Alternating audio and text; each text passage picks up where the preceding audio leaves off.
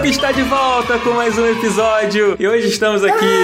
Ah, meu Deus. A gente conseguiu dessa vez, Dan. Ah, Conseguimos. Você deixou Ah, fazer a moleque. abertura dessa vez, né, cara? Caramba. Ah, tamo melhorando nisso. Mas o que tá acontecendo hoje? Você tá triste, cara? Não me venha dizer que mais uma vez você está aqui com a energia baixa, porque. Oh, que isso- nunca mais. Nunca mais, né? Que nunca mais isso se repita. Nunca mais. Não, não. Estou feliz. Só consegui controlar um pouco mais as minhas emoções hoje. Eu estou num processo de treinamento. Entendi. Mas o sorriso tá no rosto. Ah, então tá bom, cara. Quero saber como é que você tá, cara. Tá animado pro episódio de hoje? A gente vai falar de alguns jogos aqui. Eu fiquei sabendo que você não gostou muito do Switch Sports. Que merda é essa, cara? O que, que, que tá acontecendo? Não, não é que eu não cara? gostei muito. Eu adorei o jogo, mas eu tô muito puto com umas paradas sem sentido, mano. Ah, tá. Tu é Sem ruim no sentido. jogo, aí você tá culpando. Não, eu gostei muito do jogo, cara. Mas, cara, vai ter uma parada que, tipo, eu fui usar e aí eu falei, não acredito que os rumores da internet eram verdade. Segura, segura, segura. Não queima a pauta, não. Vamos João Kleber aqui, Para, cara. para, para, para, para, Sou um para. homem exercitado agora. Agora com o Sweet Sports também. O jogo tava delicinha, mano. Tô feliz, tô animadinho. Tá bom. É, hoje a gente vai falar aqui de alguns jogos, além do Switch Sports, a gente vai falar do Rogue Legacy 2 e do Track to Yomi. Inclusive, eu descobri hoje que esse track do Track to Yomi é uma palavra em inglês. Eu achava que era alguma coisa em japonês, sabe?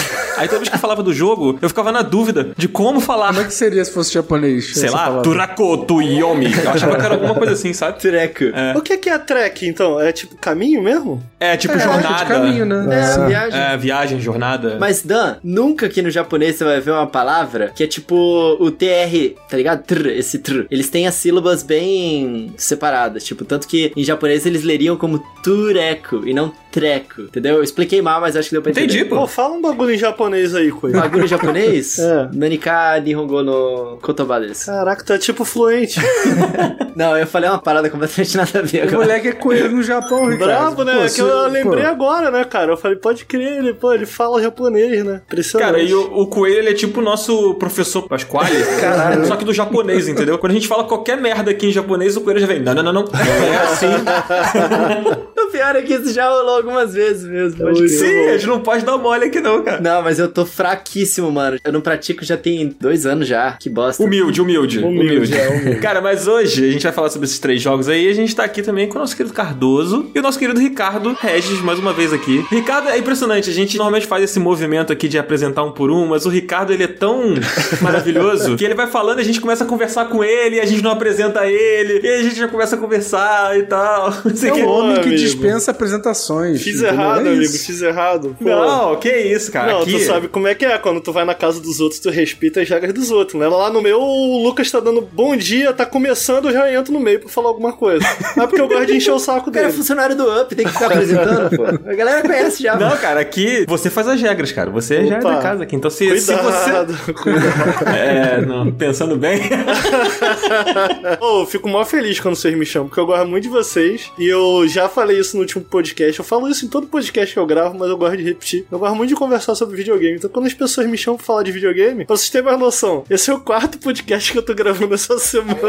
Meu Deus, cara. Eu acho que no total eu vou gravar seis: dois pro Nautilus e quatro com os outros. Que a galera me chama, eu falei, pô, bora, bora. Não, detalhe que você tá vindo de uma gravação, né? Porque quando eu te chamei, você ia gravar com jogabilidade, não era isso? Eu acabei de gravar com jogabilidade isso. Gravei dois podcasts com eles, aí agora tô aqui gravando com vocês. E amanhã, não, sexta-feira tem o do Nautilus também. Mas eu genuinamente gosto, cara. Eu gosto muito de conversar com as pessoas e tal. E ainda mais de videogame. Então, fico sempre feliz. E as pessoas também gostam de conversar com você, ah, cara. mano. Pô, eu fico felizão quando vocês me chamam, real. Poxa, cara, tô até com o coração aqui acelerado. Muito bom, cara. Fico muito feliz, cara. Seja mais uma vez bem-vindo aqui pra gente falar de jogos. Fiquei sabendo, inclusive, que você jogou o Turaku. Como é que seria em japonês? Tureco tu, Yomi. É, eu vou, eu vou fingir que a palavra é japonês aqui agora, só por causa disso. Porque também você jogou também, a gente chamou você pra conversar sobre o Rogue Legacy, você jogou também esse aí, olha só que maravilha, verdade, cara. amigo. Vai dar muito papo, então. Videogame, Pô, né? Pois é, games, Olha né? aí, quem games diria? é isso aí. Cardoso, Oi. como você tá, cara? Tá animado pra hoje? Tá feliz, cara? Tá esportivo, cara? Pô, eu tô muito feliz, cara. A gente tá começando novas frentes aí no Up e, pelo incrível que pareça, logo eu, que sempre fui um cara tão metido a low profile, eu tô gostando de fazer. Que é o que, Dan, que a gente tá fazendo de novo? Cara, a aí? gente tá fazendo lives agora na Twitch, né? Além do que a gente já vinha fazendo. Mas antes da gente falar sobre isso, eu quero fazer esse negócio do que você mandou aí. meteu essa aí do low profile, É. o Cardoso veio falar comigo essa semana assim, Ai, porque eu sou mais low profile. Que low profile, cara? Moleque, Tá o aqui. cara tem 2 metros de altura, todo tatuado até a testa, low profile. Eu não tenho culpa se eu nasci assim, entendeu? Tu nasceu todo tatuado. Sim, eu já saí assim do útero da minha mãe já. Sua mãe tá ouvindo Blink 182 e aí de repente você Exato. Eu já fui um personagem construído já. Entendi. Mas então, estamos em novas empreitadas aqui no Up. A gente começou a fazer lives. Semana retrasada, a gente começou fazendo com aquela live de notícias na sexta-feira, né? E a gente empolgou, entrou no modo empolgou e estamos fazendo mais lives e vamos continuar fazendo, cara. E deixo aqui o convite pra todo mundo que tá escutando aqui esse episódio pra colar lá na twitch.tv barra segue o up. A gente já segue o up em tudo que é lugar, né? Então não é difícil encontrar a gente por lá. A gente tá toda terça e sexta, eu e o Cardoso, jogando e falando sobre notícias. E o Cardoso começou uma série de Sea of Thieves jogando com a nossa querida Jess, né, Cardoso? Exatamente. Quando não é Sea of Thieves, quando o Sea of Thieves tá fora do ar, sem querer, assim, sem a gente esperar, a gente tá jogando também Eurotruck, enfim. E eu tô tão pilhado, cara, que na segunda semana eu fiz live quase todo dia, né? Então aparece por lá que vai ter live direto. Tem que gravar o podcast ao vivo, pô. Vocês não querem, não? Ó. A galera vai gostar, o ouvinte vai gostar. Pô, Coelho não gosta de ao vivo. Pô, coisa. Pô, vamos? É, em live? Ia ser top, mano. Eu sempre fui Aí, a ó, favor disso. olha aí. Olha aí. Olha aí. Ah, a gente pode experimentar. E fica até o convite aí pro Ricardo colar com a gente aí, quem Pô, sabe. a galera que apoiar essa ideia pode me seguir lá no saque pra aprovar a ideia que eu repasso. Bom demais. Passa pro Ricardo a ideia, o Ricardo aprova e no dia seguinte a gente já tá fazendo, entendeu? O negócio é assim. Exatamente. A gente tem que colocar o arroba do Ricardo aqui na descrição dos episódios, colocando saque. e a gente coloca o arroba dele, né? A gente tem que oficializar esse negócio já. Exatamente. E Cardoso, Coelho e Ricardo. Opa. Essa nossa iniciativa na Twitch, ela tá acontecendo muito porque nós estamos com o nosso plano de assinatura no Catarse, que vocês, queridos ouvintes, estão fazendo com que tudo isso aqui aconteça graças a esse apoio, né, para que o Up continue existindo, né, Coelho? Com certeza, graças ao apoio de vocês, a gente pode continuar falando sobre videogames, convidando pessoas maravilhosas como o Ricardo. Gente, muito obrigado por todo o apoio de vocês. A gente não ia conseguir fazer aqueles episódios maneiros com o Zabuzeta lá colocando a nostalgia no ar, como o episódio da E3. A gente não ia poder fazer todos os projetos que a gente tá fazendo, tipo as lives e tudo mais, ter os equipamentozinhos lá, tudo graças a vocês, tudo reinvestido de volta no nosso conteúdo. Então, muito obrigado de coração por permitir que a gente faça o nosso conteúdo aqui pra vocês do jeito que a gente realmente quer que ele seja, sabe? É bem por aí, cara. Gente, muito obrigado mesmo. E a gente tem aqui os agradecimentos especiais de hoje. Dessa vez eu vou puxar. Posso puxar? Vai lá. A gente vai agradecer aqui especialmente hoje ao Arthur Luiz. Sabe quem é esse Arthur, né, ô Cardoso? Mentira. É ele? É o Arthur, é o Arthur. Pô, Arthur. Caraca, aí Arthur, que é um amigo meu, amigo do Cardoso também, que inclusive tá colando nas lives lá na Twitch com a gente pra dar aulas de química no chat. Assim, é. Esse é o nível da, da live no Twitch. Então, um agradecimento muito especial ao Arthur. Cara, muito obrigado por chegar junto com a gente. Você é maravilhoso. Ao Thales Nunes. Thales, um beijo pra você, cara. Obrigado por apoiar a gente. Não, peraí, é Thales Nunes Guimarães. E ao Guimarães também, né? Dan? E ao. Guimarães também. Ao Thales Nunes e ao Obrigado, Guimarães. De novo, André Paula Bélia. De novo. De novo isso aconteceu. Dessa vez foi sem querer, juro por Deus.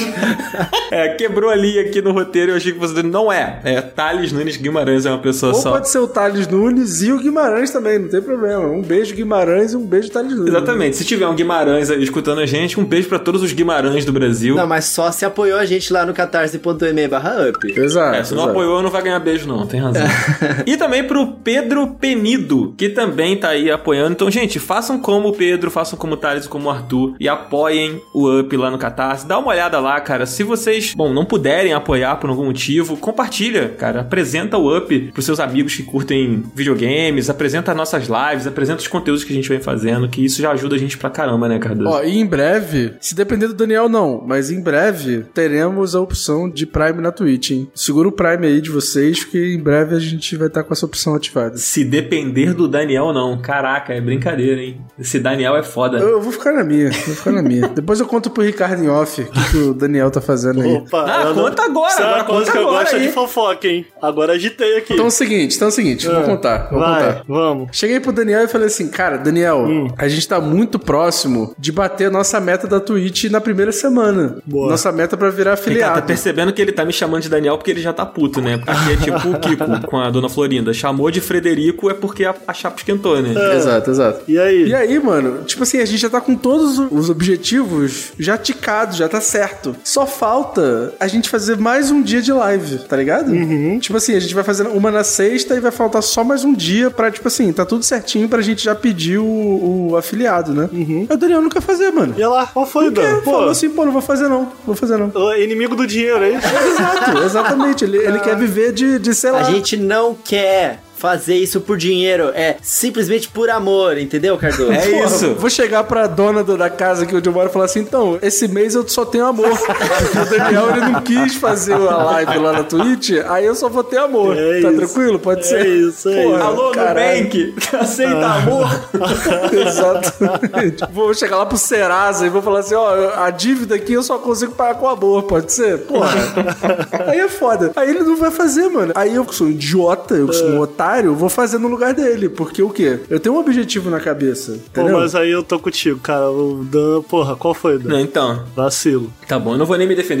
O ataque vem de todas as partes, entendeu? E se o Ricardo tá contra mim, então não tem como. Não tem como. Eu tô no seu time. Tá no meu time, Coelho? Tô. Obrigado, cara. Muito obrigado, Coelho. Time Coelho. amor. Eu tô, tô no seu time que eu vou chamar agora o Turekingu Tuyomi. Vamos nessa, amigos? Vamos, Vamos nessa. nessa, vamos nessa, vamos lá. Puxa o tururu, Zabuzeta. Tururu, tururu.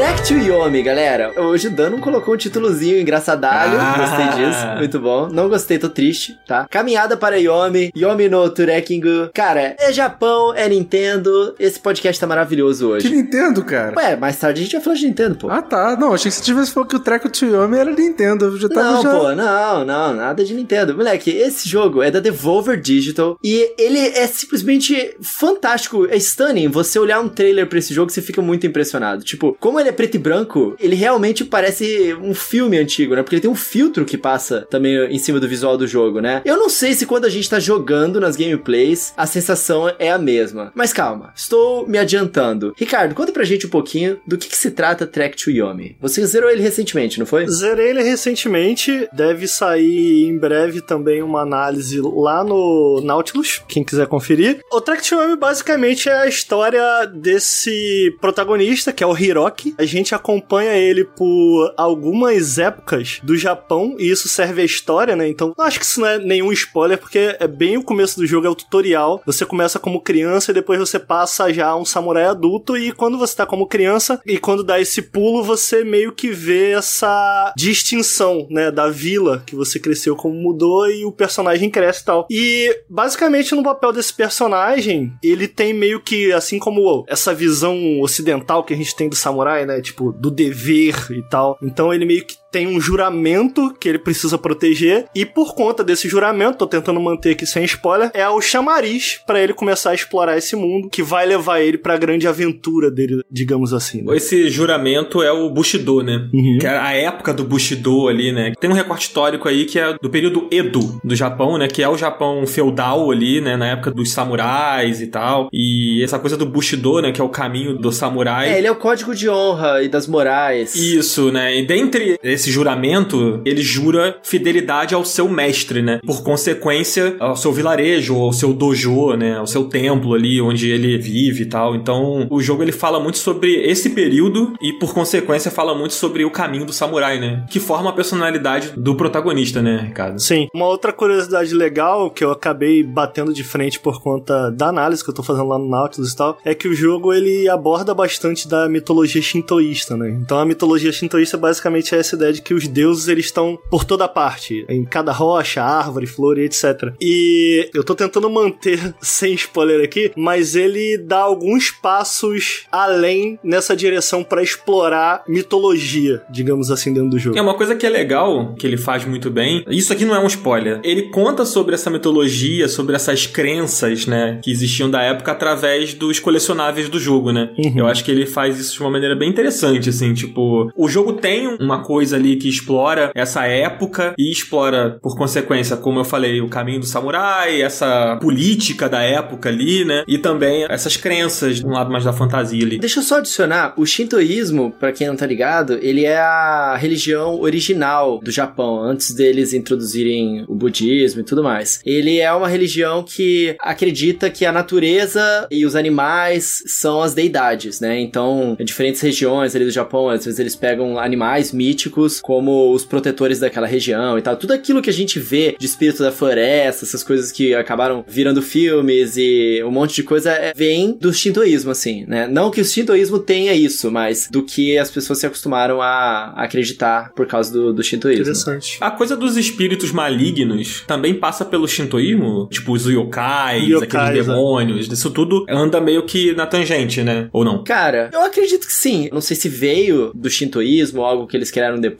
mas existem sim essa coisa de venerar espíritos, né? Os deuses. Às vezes os deuses, né? Os kamis, que a gente fala deuses, são simplesmente espíritos ali da floresta. Eu não sei se os yokais têm somente a origem no Shinto, né? Porque eu sei que eles têm também, são representados, ou se também é, veio, sei lá, do taoísmo, outras religiões, outras filosofias, sabe? Mas tem a ver sim. É uma coisa que permeia a mitologia japonesa ali, mas não necessariamente 100% da religião, né? É uma coisa que se mistura um pouquinho ali com a crença do povo, talvez, né? Uhum. Mas, ô Ricardo, uma coisa que você comentou, deu esse panorama da trama, né, do jogo, do que forma a história do jogo. Mas e a gameplay, cara? Tipo, a jogabilidade. Você curtiu? Uma coisa que eu senti, assim, do que eu joguei, é que ele se esforça muito pra trazer um ar cinematográfico, né? Uhum. O Coelho citou isso no início ali. E ele tem fortes influências ali do cinema samurai dos anos 50, anos 60. Claro, isso, assim, pra quem já assistiu alguma coisa. Sim, eu, inclusive o Coelho citou esse lance de como o jogo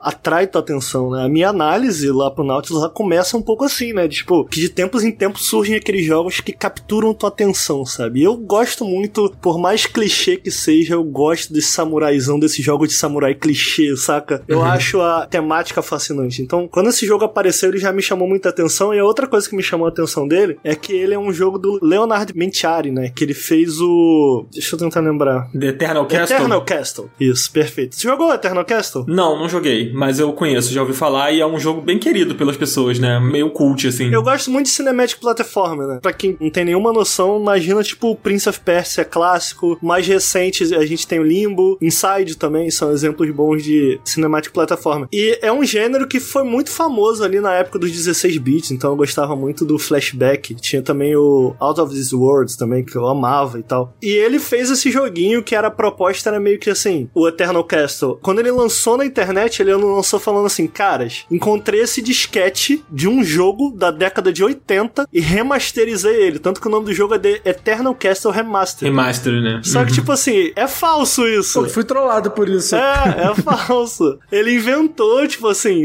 eu achei isso tão fascinante, tá ligado? Eu me diverti muito com o Eternal Castle. Ele tem seus problemas, mas como eu gosto muito do gênero, eu achei a ideia dele interessante, eu me diverti muito. Então, por conta disso, eu tava esperando também o Track Yomi, que é uma colaboração dele com a galera que fez o Shadow Warrior, a Flying Wild Hog, que também é uma desenvolvedora que eu gosto muito. Então, cara, os dois me chamaram muita atenção. Eu tô puxando isso porque você me fez uma pergunta, basicamente, eu acho que tem duas coisas aí que me chamaram a atenção. Primeiro que tu fala, pô, o jogo é bem cinematográfico, e eu acho que o jogo é bem cinematográfico justamente por isso, porque o Leonard, o último jogo dele era um cinematic platform, que são jogos bem narrativos e tal, mais engessados até mecanicamente, e eu acho que esse background dele fica muito claro no Track to Yomi, assim. Eu acho que o Track to Yomi, apesar de não ser necessariamente um, um cinematic platform, dá pra ver como o DNA desses jogos tá presente aqui, sabe? Na minha opinião, claro. E ele mesmo, o Leonard, ele cita muito Kurosawa, né, como referência. Sim. É o Akira Kurosawa, que pra quem não conhece, tem alguns filmes clássicos aí, tipo Seven Samurais, o Yojimbo e tal, que eu fui atrás pra assistir por conta do jogo. Não gostei, desculpa. Eu ia te perguntar É. isso, porque eu vi um tweet seu falando sobre isso, eu ia te perguntar se tinha curtido. Cara, eu odiei. tipo assim, porra, é muito bem editado. Claramente o talento talento do maluco com edição é absurdo. Mas, tipo assim, como filme, eu não gostei, tá ligado? Mas esse é outro assunto.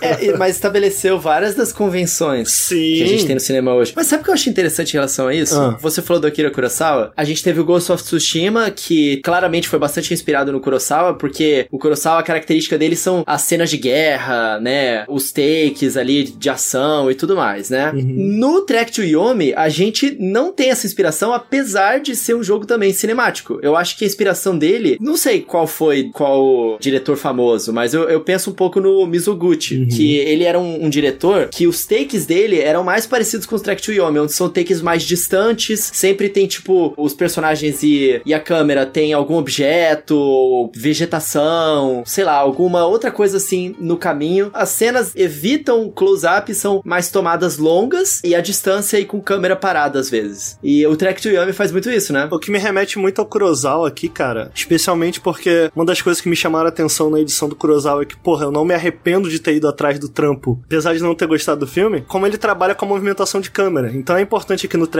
Yomi, trazendo de volta pro jogo, porque o to Yomi, ele tem meio que essas câmeras fixas, imagina Resident Evil, né? Eu acho que a grande diferença aqui em relação a Resident Evil, que é o que me remete também ao trabalho do Kurosawa, que tá muito associado não só ao estilo visual, né, do Kurosawa, que eu acho que tá bem presente no to Yomi, bastante, mas ao trabalho de câmera dele, né? Tem um vídeo espetacular do Every Painting sobre esse trabalho do Kurosawa, e é muito bom o vídeo porque os caras faziam um trabalho incrível, né? O canal já acabou, mas é um ensaio que demonstra isso com muita clareza, assim, de como ele trabalhava uma câmera fixa e através dessa câmera fixa ele movia ela de uma maneira, além de dramática, muito fluida, porque acompanhava o protagonista. Eu acho que essa foi uma das coisas que vieram aqui pro Trek to Yomi, que apesar da câmera ser fixa, muitas das vezes ela se move junto com o personagem, ou ela dá um zoom in ou zoom out, sacou? Ou ela se mexe de alguma maneira pra transformar aquele quadro de maneira dramática. Eu acho que nesse sentido, mano, o jogo é foda pra caralho. Sim. O Coelho ele traçou um paralelo com o Ghost of Tsushima. Uhum. O Ghost of Tsushima, curiosamente, tem o modo Kurosawa, Aham. né? Que você deixa o jogo em preto e branco e tal, que é uma homenagem ao cinema samurai. Mas eu acho que o Ghost of Tsushima ele tem uma coisa que afasta ele do Kurosawa e que o Track to Yomi tem e que aproxima,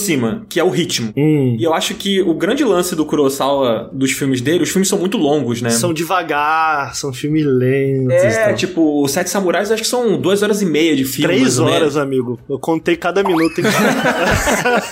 Então, os Sete Samurais, o Fortaleza Escondida, que até ganhou um remake, né? Uma adaptação aí recente. E ele tem esse ritmo lento que reforça esse drama, né? E tal. E essa coisa que o Ricardo falou da câmera, isso foi fonte que Star Wars bebeu, né? Uhum. Tipo, os primeiros Star Wars, principalmente. Eu acho que a coisa do ritmo é muito importante. Eu acho que o Track to Yomi, ele tem muito o ritmo desses filmes de samurai dos anos 60. Tipo, quando ele para pra contar a história pra você, quando você anda e entra o combate e tal, ele é meio lento, É. ele é pesado, parece que ele quer te colocar ali, e aí tem um contraste da gameplay de que, tipo, cada golpe ali é muito importante, né? Tipo, pode ser fatal pra você se você levar um golpe e você tiver com sua estamina baixa, por exemplo. Então tem um pouco essa coisa do combate meio realista, assim, entre aspas, e ao mesmo tempo tem a, a lentidão da história, tem a coisa do romance samurai ali por trás, sabe? Sim. Esse, na minha opinião, é o maior acerto do Track to Yomi. Grande acerto. Ele emula muito bem, visualmente. E o gráfico é bonito também, né, cara? Não só artisticamente, como tecnicamente, assim, achei um jogo muito bonito. Apesar de ser todo preto e branco, achei um jogo muito bonito porque eles trabalham muito bem a iluminação, né? Sim. Qualquer pessoa que trabalha com edição tá ligado, tipo, quando tu vai editar algo em preto e branco, quando você vai preparar uma cena pro preto e branco, você tem que preparar toda a iluminação já imaginando que você só vai ter essas cores e tal. Então dá pra ver que eles tiveram muito cuidado na hora de traçar, porque ele é um jogo que mistura 2D e 3D. Tem partes em que você só anda em 2D, tem partes que você só consegue andar em 3D. E o lance é que poderia acontecer muito facilmente, especialmente nesses momentos que estão em 3D, ou até em 2D, tipo, de você confundir. Você ficar meio, pô, agora eu posso andar em duas dimensões, agora eu posso andar em três. Ou quando você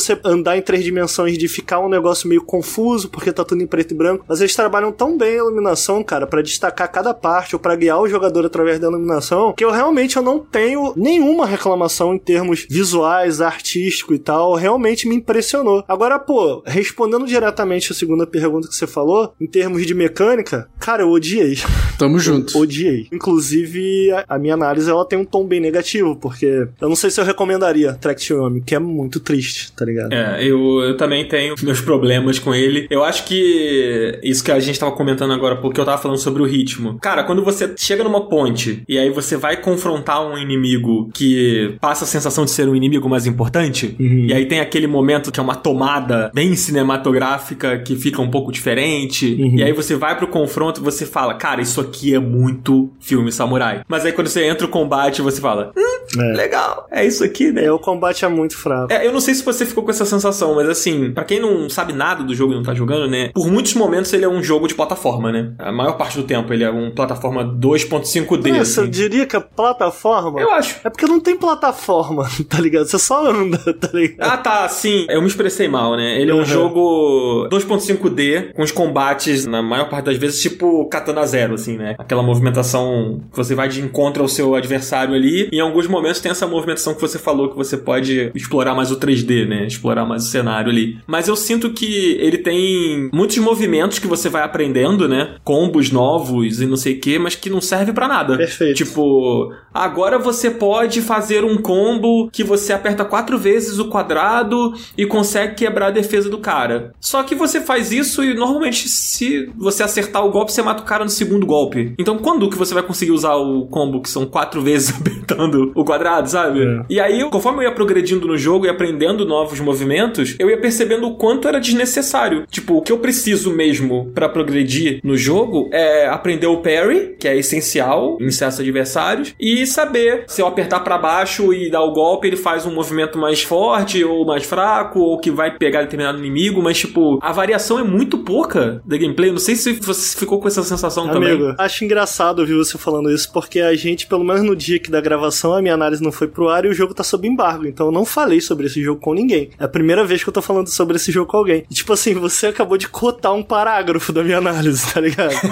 é, e é sempre engraçado quando isso acontece. O que eu falo na minha análise, cara, que eu senti em relação ao combate, é que o combate tem dois pontos. Primeiro que ele sempre que o combate cresce, porque ele cresce, você vai ganhando várias habilidades. Ele sempre cresce pros lados, nunca pra frente. Tipo assim, e não é um jogo de combos. Se você imagina um um Devil May Cry um Bayonetta, é interessante que ele cresça pros lados, porque é um jogo sobre você se expressar através da gameplay. Esse não é esse tipo de jogo aqui. A gente não tá falando desse tipo de jogo. Então, tipo assim, só pra exemplificar, tem inimigos no jogo que eles usam armadura. Então, de modo geral, os inimigos com armadura, você tem um combo que meio que paralisa eles. E quando você paralisa eles, você pode finalizar. Tem um outro tipo de inimigo que eles atacam mais de longe. Então você tem meio que um, um ataque em que você avança com rapidez pra cima deles. É esse tipo de jogo, onde cada combo tem meio que uma função. Ou pelo menos era essa a ideia. Era isso que eles queriam fazer. Porque até isso vai por água abaixo. Porque eu digo que ele cresce pros lados e nunca pra frente, porque o combate, ele nunca fica mais interessante. O combate, ele nunca fica mais complexo.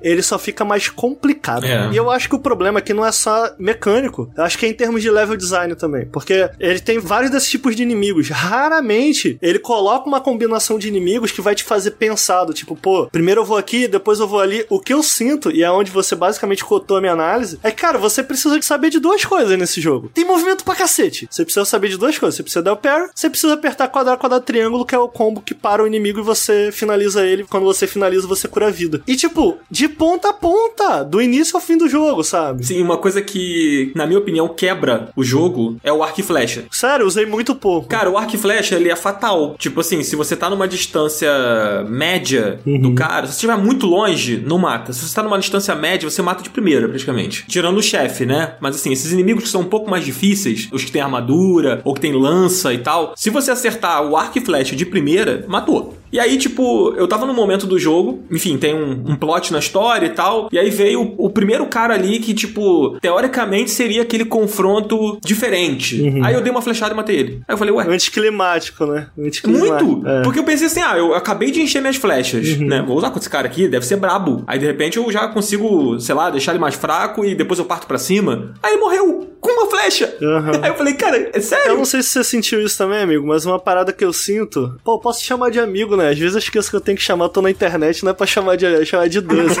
Mas aí, é uma coisa que me incomoda também, não sei se você sente isso. Eu sinto que muitas das habilidades que você ganha no jogo, elas não necessariamente me faziam com que eu me sentisse mais forte. E sim que tava faltando algo, que eu era muito fraco. Do tipo, tem habilidades como, por exemplo, atacar pra trás. Sim. Cara, por que, que isso não tá lá desde o início? Então tu ganha habilidades que não fazem do combate melhor ou mais interessante. Ele faz do combate menos truncado, É. menos chato. E eu fico, cara, isso devia estar aqui desde o início, sabe? É. Cara, demora algumas horas depois de tu começar o jogo que tu ganha um combo de tipo triângulo, triângulo. Cara, por que, que eu não tinha isso antes, sabe? Tipo, você não tá me fazendo me sentir mais poderoso ao deixar que eu aperte um botão duas vezes, sabe? Não é isso. Então, tipo assim, eu sinto que houve uma inaptidão muito grande, cara, em como trabalhar esse combate que eu acho que tem potencial. Na verdade, essa afirmação que eu faço no final da minha análise é que eu gosto tanto de certos elementos de Track to Yomi que eu não acho que ele é um desperdício de tempo, caso quem tá ouvindo aí escolha jogar. Ele é só um desperdício de potencial. É a minha sensação geral sobre o jogo, sabe? Porque eu sinto que o conceito tá lá, mesmo no combate, tipo assim, conceitualmente eu acho interessante. Do tipo, pô, você ter esse combate que ele é mais cadenciado. Não sei se você reparou, mas tipo assim, se tu aperta, por exemplo, do quadrado, quadrado, triângulo, se tu sai apertando, mexendo, tu não vai executar. Tem que fazer quadrado, quadrado, triângulo. No final do jogo, tu ganha um combo que é, é um dos melhores, pelo menos pra mim, que é o quadrado, baixo, quadrado, quadrado, triângulo. Que ele dá um finisher que vai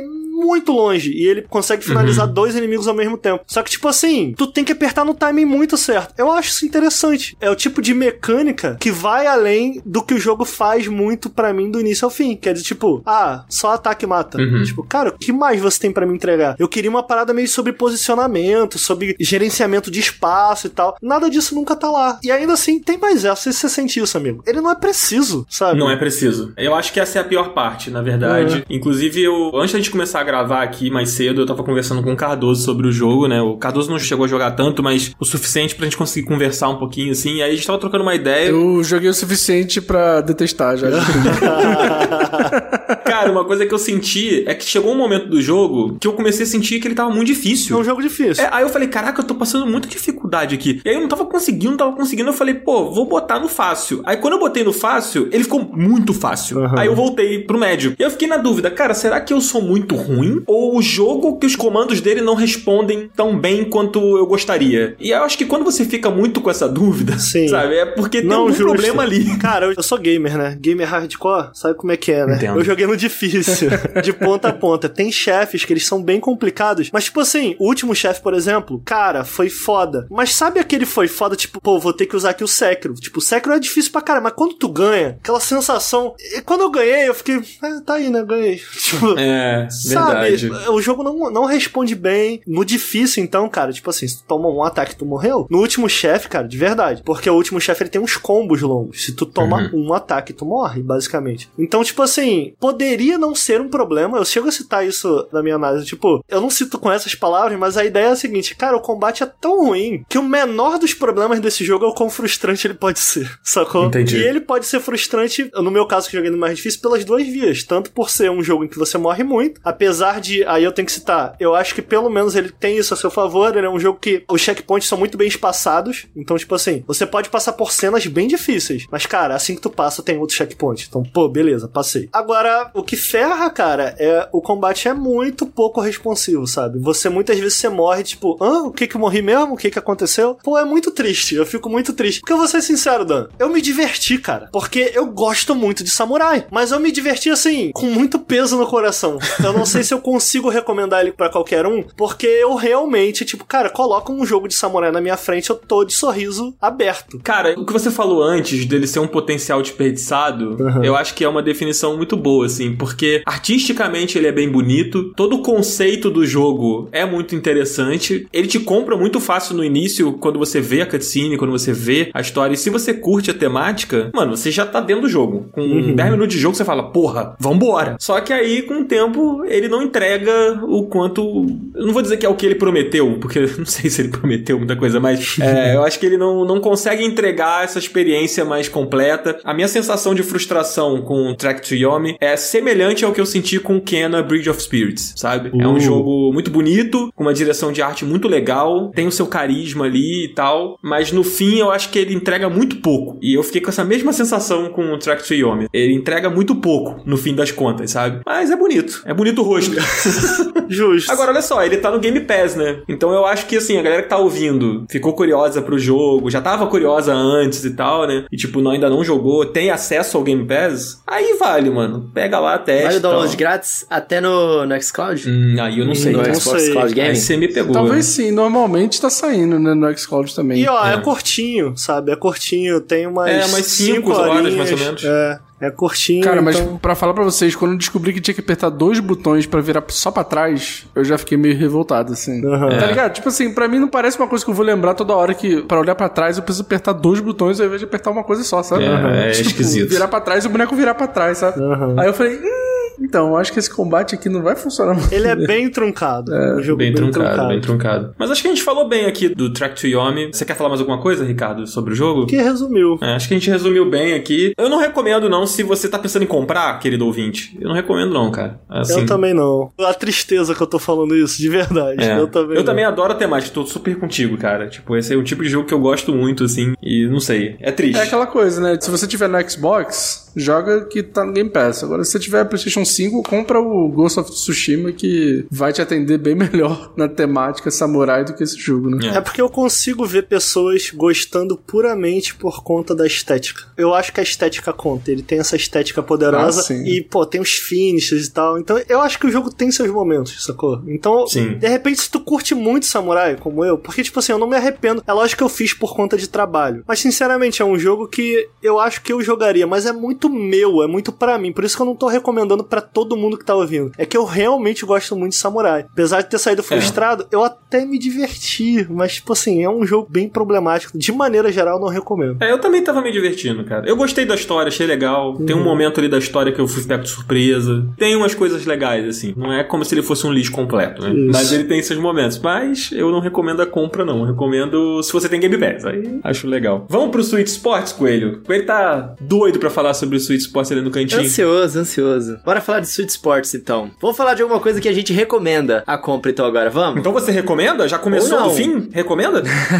Cara, existe uma discussão aí no YouTube gringo que chegou ao YouTube brasileiro recentemente também. A galera lá tava tipo assim, pô, esse jogo deveria ser de graça porque o esportes era grátis, né? Ele vinha junto com o Wii. Nas Américas, eu acho que na Europa também. No Japão, não. Você tinha que comprar. Então a galera começou a discutir isso. Mas assim, vamos falar sobre isso no finalzinho. De qualquer forma, em termos de qualidade, eu tô feliz, cara. Eu gostei. Tô nostálgico com o game. Tenho jogado bastante aqui em casa com todo mundo, assim. Isso que é legal, né, de Wii Sports. Que tava sentindo falta de um joguinho novo que desse pra jogar com todo mundo aqui em casa. Botar até minha avó pra mexer o esqueleto. E foi aí que eu encontrei a parte que eu tinha lido na internet. Depois eu fui checar achando que era mentira. E no fim das contas era verdade. E que me irritou um pouquinho. Mas calma. Primeiro, do que se trata Nintendo Switch Sports? Ele é o novo Wii Sports. Só que repaginado com algumas modalidades novas, né? Então, tipo assim, no Wii Sports original, a gente tinha o boliche, a gente tinha o golfe, a gente tinha o tênis, o boxing depois. Eu não lembro exatamente se tinha mais alguma coisa. Mas ele não era bem tênis, né? Era tipo tênis de mesa, não era? Não, o tênis de mesa Não, era no teve o Wii Resort. Sports Resort. É, isso aí. Hum, pode crer. É, aí no Nintendo Switch Sports agora, além do tênis, a gente tem o badminton, que trouxe uma diferença legal, porque assim, pô, tênis e badminton é meio redundante, mas é porque o tênis, ele realmente funciona igual o Wii Sports, você vai rebatendo na bolinha assim, e é mais ou menos em relação ao, ao timing. Tem um pouco da direção que você bate, claro, mas é mais o timing que você bate na bolinha. E o badminton, a raquete, ela, ela é exatamente o ângulo que você tá batendo com o seu controle. É, muda bastante, porque o, o badminton, o movimento ele é de baixo pra cima ou de cima pra baixo, né? O tênis pode ser de cima pra baixo, quando você faz aquele smash, né? Que é aquele movimento. É, mas é mais quando a bola é levantada, né? Que aí você consegue fazer esse movimento. Isso, ele serve meio que como um contra-ataque, né? Em alguns momentos, quando a bola vem mais alta. E os movimentos são laterais, né? Você bate com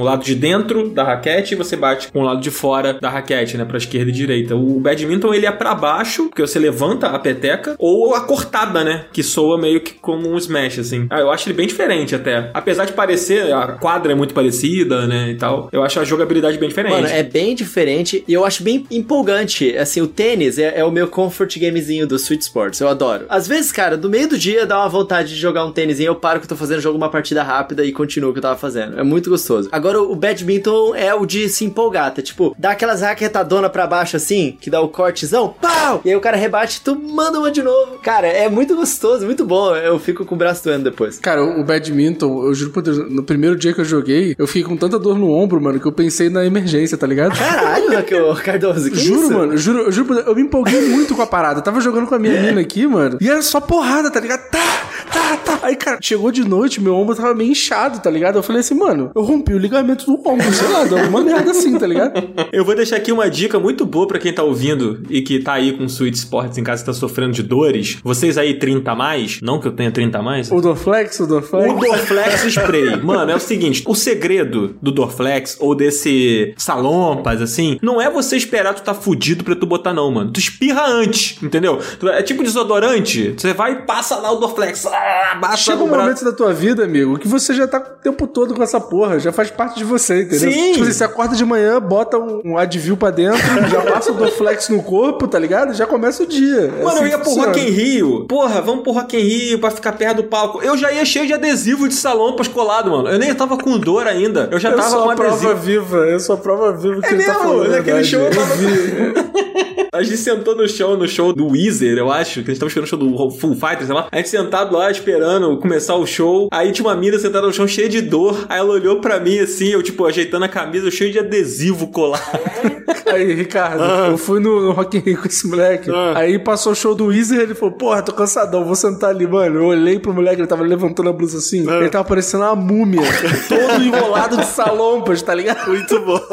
Ele colocou previamente os salompas, mano. Caraca, parabéns. Eu poderia ter ficado bem pior, mas eu colei o adesivo aí. Já é se adiantou, amigo. Achei É, inteligente. Inteligente. todo besuntado de salompas, porra. Eu já percebi que o superpoder do Dan é esse, ele se prepara. É isso aí, pô. exato. Exatamente. Mas, cara, é isso. Tipo, a gente fica todo dolorido porque realmente o movimento é crucial pra esse jogo. Eu acho que depois da época do Wii, a gente teve um pouco de dificuldade de ter jogos onde o movimento era realmente o ponto principal do jogo. A indústria se afastou um pouco disso. A Microsoft até dropou o Kinect, né? E a Nintendo ela tem feito pouco isso. E eu tava com saudade, eu gosto disso, sabe? Então é bom botar o esqueleto pra se remexer de novo e sentir um pouquinho de dor. Não eu, porque eu tô malhando agora, sou fitness, então eu não fiquei com tanta Tu dor. não ficou com dor, No cara? badminton no braço eu fiquei um pouco, porque a gente se Pô, empolga no mesmo. badminton não tem como não ficar, mano. Não tem como não ficar. O negócio é muito esquisito. Mas falar, Coelho, eu tinha o Ring Fit, né? E aí eu vendi por falta de uso. Eu acho que esse jogo faz uma coisa que o Ring Fit não sabe fazer, que é saber gamificar muito bem o exercício físico. Porque esse jogo você não percebe que você tá fazendo um tipo de exercício físico, mano. Porque é tão empolgante, as partidas são mais curtas e você quer vencer e tal. Apesar de não ser um jogo feito para o exercício físico, você acaba fazendo o exercício físico de uma maneira muito mais divertida do que o Ring Fit, por exemplo, sabe? É, porque, tipo, o Ring Fit você liga pra fazer exercício. É. Então, só que o Ring Fit ele te lembra o tempo inteiro que você tá fazendo exercício. E aí, pra pessoa que é, tipo, mais sedentária, ela olha e fala assim: ai, tipo, tem que lembrar o tempo inteiro que eu estou fazendo exercício, sabe? Eu sinto que o Switch Sports ele é mais tipo: vem aqui jogar uma partida de tênis, vem aqui jogar um badminton. E aí você não vai perceber que você tá fazendo todo aquele movimento. É igual quando tu liga o VR. Moleque, tu vai jogar o o Beat Saber, você sai suado, cara. Tu faz um baita de um exercício. E tu não percebe, né? Não, Ele é. te coloca pra movimentar o corpo pela jogabilidade mesmo. E Eu, eu acho isso um ponto muito positivo do Switch Sports. O Ricardo, você jogou, Ricardo, o Switch Sports? Ou, Pô, ainda eu não tenho o Switch, né? Ainda não tive essa oportunidade, mas parece muito divertido. Eu quero jogar, mas não joguei. Pô, deu mole, deu mole. Depois a gente tem que se encontrar. Boa. Né? Ia ser legal. Pô, um get together assim pra Switch Sports é perfeito pra isso. E vocês acham que o movimento funciona bem no Switch? Porque agora a gente tem o Joy-Con, que é muito mais aprimorado em termos de movimento do que era o emote, né? Tipo, agora tem o giroscópio e tal, você não precisa mais daquela barrinha. Vocês sentiram essa diferença? Eu particularmente senti, assim, achei mais preciso. Como é que foi pra vocês? Eu acho que os controles de movimento são tão bons que você esquece, assim, você não presta atenção neles. Tipo, eles simplesmente funcionam muito bem. Eu achava que eu ia ter um pouco de agonia, igual eu tive jogando o Skyward Sword HD, como ele não tem a barrinha, é, a sensor bar, pra você sincronizar o controle, tipo, com o centro da tela, eu tinha que ficar fazendo isso toda hora e me incomodava um pouquinho, porque no Zelda você usa muito a flecha, você usa muito item que você mira e tal. Eu acho que o Zelda ele não é a melhor coisa pra exemplificar, tipo, de qualidade de controle de movimento, porque realmente Não, é então. bem ruim mesmo. É bem ruim. Exatamente, esse é o meu ponto. No Zelda eu me incomodei. Nesse jogo, não me incomodei nem um pouco. Eu acho que é melhor. Ah, O único momento que você tem que centralizar ali na hora que você tá preparando pra usar a espadinha. É no começo e já era, né? É, e não é intrusivo, porque é só no comecinho ali e todos os esportes têm aquela preparação pra você jogar o esporte, né? Tipo, escolhe o time, escolhe o personagem, aí tu aperta ali, é quase como se você estivesse confirmando, Exato, né? Tipo, aperta exato. A pra confirmar jogar. Então, é totalmente não intrusivo. A sensibilidade é perfeita, muito melhor do que o esporte do Wii, cara. Muito melhor. É, e tem uma parada, já pulando pra outro ponto, assim, eu não lembro se o Wii Sports tinha isso, mas, cara, o lance da roupinha, mano, me pega muito. Pô, isso é muito O bom, lance cara. da roupinha acaba com a minha vida, mano. Porque eu quero ficar jogando aquele bagulho até conseguir todas as roupinhas, e a barba e todos os cabelos. Mano, eu tenho que conseguir a parada. E aí ele te fideliza de uma forma que, assim, tipo, não tem tantos esportes disponíveis, assim, né? Então, tipo, chega um momento que ele começa a ficar meio repetitivo, tá ligado? Não, não, é que uma coisa que eu achei legal desse lance da recompensa não é um loot box, né? Uhum. Ele tem tipo uma cartelinha de recompensas ali, e aí conforme você vai ganhando, você vai marcando a cartelinha. É um bingo, é um bingozinho do Sweet Sports. É, quase um bingo, exatamente. E não tem, bom, pelo menos comigo, não aconteceu de eu pegar item repetido. Não tem como. Na hora que você pega o item, ele sai da seleção aleatória ali. Então você não tem como pegar esse item de novo, entendeu? Então toda vez que você jogar e toda vez que você subir de nível, entre aspas, você vai ganhar um item novo. Não tem como pegar um item antigo, entendeu? Isso é muito bom, E cara. aí, só pra quem não jogou e ainda não entendeu, toda vez que você sobe de nível, você tem duas cartelas pra escolher e são duas cartelas de coleção de roupa. Então, sei lá, nessa primeira semana eu acho que tá sendo tipo urbana e fantasia, alguma coisa assim. E aí, cada cartelinha dessa tem os itens. Então, tem tipo barba, espada, cabelo e tal, não sei o quê. E aí, toda vez que você sobe de nível, você vai ganhando esses itens pra poder modificar o seu personagem, né? E é muito legal. Agora, sabe um lance que eu acho que é o segredo de por que, que isso funciona também? Que é o online, cara. Sim. Sim, o online sim. dele é muito bom pra começar. Pouquíssimas vezes fiquei esperando mais do que um minuto. No lançamento é foda também, né? No lançamento tem muita gente jogando. Mas já tem um tempinho que ele saiu, né? Foi o quê? Semana passada. É, pra quem tá ouvindo já deve ter umas duas, três semanas já. É, eu não esperei pra jogar, assim, não esperei em nenhum momento. E online você quer exibir as suas roupinhas, né? Você quer tá bonito, né, cara? É como se você estivesse indo pra uma festa, pô. Você indo pro clube. Lá, você vai zoado, pô, pro clube? Não vai, né, cara? Você vai lá encontrar seus coleguinhas ali arrumadinho, né? Bonitinho. Moleque, e não é só isso. O bonequinho é bonitinho. Finalmente a Nintendo acertou num bonequinho. Convenhamos, o Mi é meio feio, né? Pô, eu não sei dizer se o boneco é bonitinho, não, porque eu uso o Mi no meu. Então eu não sei dizer. Ah, tá, tá de de brincadeira. sacanagem. Tá de Que sacanagem. isso? Cara, e tem a opção de você colocar o Mi, né? Mano, tu coloca um do lado do outro, é horroroso, mano. Pô, pelo amor de Deus. Cara, mas esses bonequinhos, vocês vão concordar comigo. Ele é o boneco do Animal Crossing que cresceu. Exato. É exatamente, cara, o bonequinho do É Animal o boneco Crossing. do Animal Crossing que saiu da relação abusiva lá com o Tom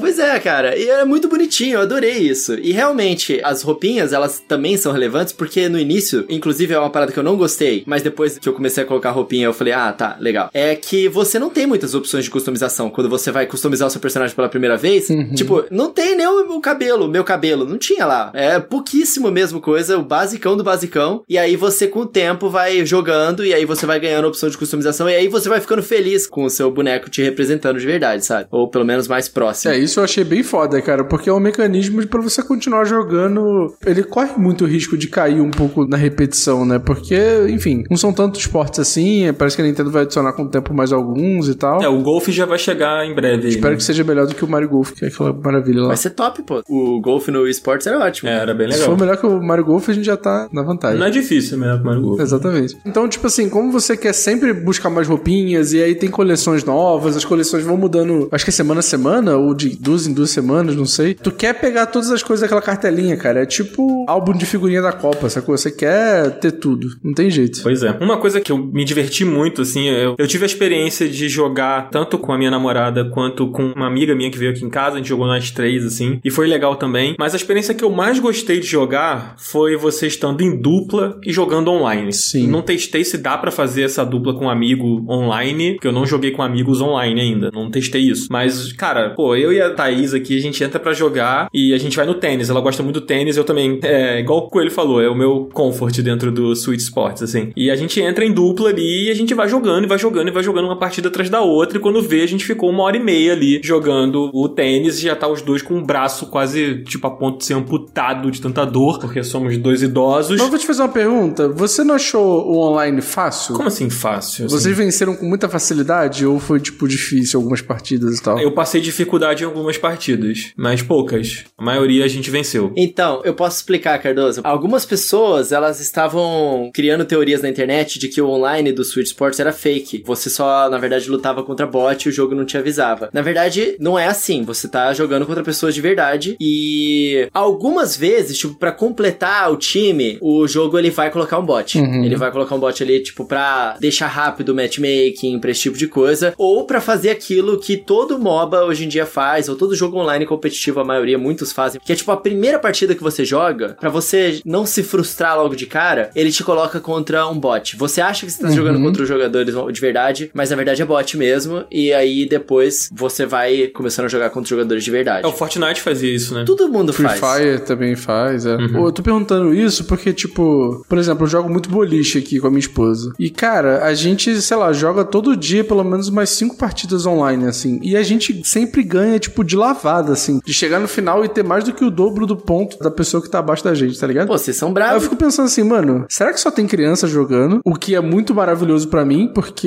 eu já contei a história aqui, né? De quando eu jogava o esportes com as crianças na casa de festa. Eu acho que o Ricardo não sabe dessa história, não, né, Ricardo? Nunca ouvi, amigo. Ô, amigo, vou contar pra você. Ah. Um dos meus primeiros empregos da Ah. minha vida foi numa casa de festa. Aham. E aí eu era. Sabe os caras que ficam nos brinquedos, assim, pra ajudar as crianças, pra se divertir e tal, não sei o Aham. quê. E aí, cara, eles olharam pra minha cara, viram que eu era um nerd do caralho e me colocaram pra ficar lá no Wii, tá ligado? Uhum. E aí o Wii era o Wii do Wii Sports, só que eu acho que é esse, o Wii Sports, como é que é o nome? Horizon? Resort. Resort, isso, que tem um ping-pong. E aí, mano, as crianças queriam jogar comigo o bagulho, tá ligado? e aí, eu, ao invés de facilitar pra criança ganhar e ficar feliz, esculachava. eu esculachava as crianças, mano. Amigo, parabéns, é isso. É sobre. É sobre. Eu ganhava e ficava assim, porra, tu é muito ruim. Tem que jogar A melhor. criança saia chorando, depois descartou foi demitido. Você é competitivo, é isso? Porque eu me Eu identifico. sou muito competitivo, É, eu me eu sou muito identifico, competitivo. eu me identifico. Eu ficava sacaneando a criança mesmo, tipo assim, apontando, caralho, tu é muito ruim, não sabe jogar o jogo. É foda, Aí é agora foda. tu tá revivendo as suas memórias online, é isso? Exato, exato. Aí, pô, a gente tá lá ganhando, tipo, do dobro. Eu tô assim, ah, as crianças não sabem Muito jogar bom. essa porra. Por isso que eu tô, que eu tô assim. Mas, enfim, eu senti que é muito fácil. E é muito esquisito isso, porque realmente teve umas horas que eu senti, eu falei, cara, tô jogando com bot. Porque, tipo, a pessoa tá jogando a bola só na canaleta, cara. É muito doido isso. É, muito doido. É, mas tu vai chegando nas ligas mais desafiadoras, eu acredito que o bagulho vai ficar tenso, Pô, Cardoso. tomara, eu tô esperando por isso. Pô, eu quero conhecer os pro players. Cara, online, falando nisso, a Nintendo não é conhecida por ter o melhor online, né? O online desse jogo tá excelente, assim, eu achei. Eu também tipo, achei em ótimo. termos de lag. Porque são jogos de movimento. Poderia Sim. ser meio esquisito de jogar. Porque você precisa de uma sincronização o tempo inteiro. Então, o único que eu senti problema no online foi o badminton, sabia? É mesmo? Porque quando você joga o badminton offline, você tem um tempo de resposta na hora que a peteca cai na mão da pessoa e a pessoa tira, que é muito rápido. Então você tá o tempo inteiro, tipo, tá, tá. E no online, às vezes eu sentia que eu atirava e aí a peteca parecia que ia cair no chão e aí do nada ela voltava, tá ligado? Então, tipo, tinha um tempo de resposta ali, um lag mais esquisito, assim. Eu queria testar jogando com amigos, pra ver se o online dos amigos funciona bem, assim. Ah, vamos testar, pô. Você testou, Coelho? Com um amigo? Sim, testei, joguei online, joguei sim. Joguei até em E live. funciona bem? Perfeito. Pô, maravilha. Funciona muito bem. Não, é, cara. É porque eu, eu queria falar as coisas que eu gostava antes de começar a falar, reclamar, entendeu? Fala da treta, fala da treta. Tá bom, eu vou falar. Cara, falando no online, né, que tipo, funciona muito bem, é super legal, só que tem umas paradas que eu não consigo compreender o porquê que a Nintendo faz essas coisas. Tipo assim, digamos que você esteja jogando com quatro amigos seus. É, você quer jogar tênis, tá em casa, você quer jogar de quatro pessoas, você consegue jogar de quatro jogadores ali, cada um controla um personagem, todo mundo fica feliz. Se tu tá com quatro amigos e tu entra numa sala pra jogar online, vocês não podem, o tênis fica desabilitado, você não pode jogar com quatro jogadores, se os quatro estiverem na salinha ali pra poder jogar juntos. Ué? Exatamente, ué. Como é que é? Porque se você tá jogando sozinho, ele faz o matchmaking pra quatro pessoas aleatórias, mas se você estiver jogando com amigos, não faz. Tu não joga. Isso não faz o menor sentido. Não faz o menor sentido. Exatamente esse é o meu ponto. Eu não sei porquê. Tipo, quando você tá jogando online, ele cria aquela shadowzinha que você controla você. É, que é o mesmo movimento, ele serve pros dois personagens, né? Tanto Isso, que tá na frente exatamente. quanto que tá atrás. É, só pra galera entender, todo o tênis do Switch Sports é em dupla, não é com uma pessoa só. É. Então, tipo, fica um shadowzinho seu na frente, aí toda vez que você faz o movimento, ele faz o movimento tanto no personagem que tá na frente, tanto, tanto que não tá atrás. É, e tipo assim, no online você só pode jogar com duas pessoas. E se você for jogar quatro jogadores, você até pode jogar, tipo, duas pessoas localmente contra dois amigos que estão localmente. Aí você joga quatro, entendeu? Tem que ter duas pessoas na mesma casa. Uma pessoa em sua própria casa, quatro não pode. Entendeu o que eu quis dizer? Você pode jogar em dupla. Eu e minha namorada na minha casa jogamos contra você e seu namorado na sua casa. Aí pode. Ah, então são quatro pessoas no mesmo Switch. Offline que você tá falando. Pode, pode, pode. Offline pode. O problema é o 4 players online. Então o que que não pode, meu Deus? Porra, eu tô perdidaço. O que não pode é eu, você, Cardoso e Ricardo. Eu, você, Cardoso e Ricardo, em cada um em sua própria casa, não pode jogar tênis junto online. Ah, tá. Tá, faz sentido. Que zoado. Pô, não faz sentido nenhum. Que sentido? Não tem sentido, mano. Não, faz sentido o que você tá falando. É, exato. Ah, tá. É, é É. tipo assim, eu entendi o que você quis dizer. Moleque, sabe outra coisa que é irritante? Tipo assim, tu vai jogar Smash Bros. Smash Bros é oito jogadores, né? Você conecta ali, oito controles, você consegue jogar com oito pessoas, certo? No Switch Sports, o jogo ele limita você a conectar até quatro Joy-Con. Você não consegue conectar mais do que quatro Joy-Con. Ou seja, no futebol, que se você for jogar online, você joga com oito É pessoas. isso que eu ia perguntar. É, no futebol você tá jogando online, você joga com oito pessoas. Uhum. Localmente, você só pode jogar de dois, porque ele requer que você utilize dois Joy-Con pra jogar. Sim. Um jogador usa dois Joy-Con. Como só dá pra conectar quatro Joy-Con no videogame, um jogador vai usar dois, outro jogador vai usar dois, e você não pode jogar com mais pessoas. Que loucura. Porque o jogo não deixa. Zoado. É muito esquisito. Mas será que, que ele não quer dividir mais a tela? Mano, Não sei. Pô, FIFA tá aí pra quê? O que eu acho mais impressionante nessa história é que o Coelho arrumou três pessoas pra jogar com ele, mas ele não joga com a gente nem fudendo, né, cara? É, é incrível, né, mano? Ele fez o teste aí com três pessoas e a gente nunca vai fazer parte desses planos, cara. É E impressionante. uma coisa que eu não deixei passar, ele falou rapidinho, ele falou tipo, rapidinho, mas eu não deixei passar. Ele falou assim: eu joguei em live. E não quer jogar em live com a gente. É a crueldade aí, tá vendo? Tá vendo, Ricardo? É isso que eu Ué, passo aqui, mano. Mas eu joguei em live com pessoas que me beijam na boca. Eu joguei com minha namorada, joguei com o Digplay. Você beija na boca do Digplay? É isso mesmo que eu tô ouvindo? a fanfic tá aí. Acredita que quer, entendeu? Agora não é mais fanfic, se é você que tá falando. Bom, peraí. Não, então assim, eu fui mudando de assunto. Mas, cara, tem uma outra parada que me incomoda também. Que, tipo assim, o Switch é o videogame que tu joga multiplayer em qualquer lugar. Essa é uma parada muito foda do Switch. Tu pega o videogame e tu leva pra qualquer lugar e tu joga multiplayer, sabe? No Switch Sport não dá. A Nintendo não deixa. Tu vai colocar, tu tá jogando portátil, aí tu chama um amigo seu pra jogar, coloca de dois. O Switch fala assim, não, coloca na televisão aí, não pode. Mas não é por causa do tamanho da tela, amigo? Ué, e o oito jogadores no Smash Bros? E aí, como é que Não, fica? calma aí, não é possível. Dá pra jogar oito pessoas com a versão portátil? Dá! Moleque, não importa se é quatro jogadores. Não dá pra nem jogar de dois no Switch Sports. Entendi. Essa é uma decisão que o jogador tem que ter, não a Nintendo. Verdade. Se na tela dá pra ver ou não, pô. Eu estou falando com vocês e eu estou jogando tênis sentadinho aqui, sem mexer muito minha mão. Tu não vai me falar que você não consegue fazer isso porque você vai dar um murro na cara da outra pessoa. Cara, a minha esposa me deu uma porrada, porque ela tava jogando badminton, a gente tava jogando sentado, porque a gente tava com preguiça. Mano, ela foi tacar o negócio, ela me deu uma porrada com o Joy-Con. Eu achei que tivesse quebrado o Joy-Con. Exatamente. Então qual o problema dela te dar uma porrada também você jogando no modo portátil? Não tem por que a Nintendo limitar isso, cara. É a escolha do jogador. Não é porque a Nintendo decidiu que você não pode que você não pode. Se todos os outros jogos permitem, inclusive os que usam movimento, por que que no Switch Sport você não consegue jogar nem de dois, cara? Isso me irritou muito. Tá certo. Coelho deixa claro que acha a Nintendo uma merda. Fica aí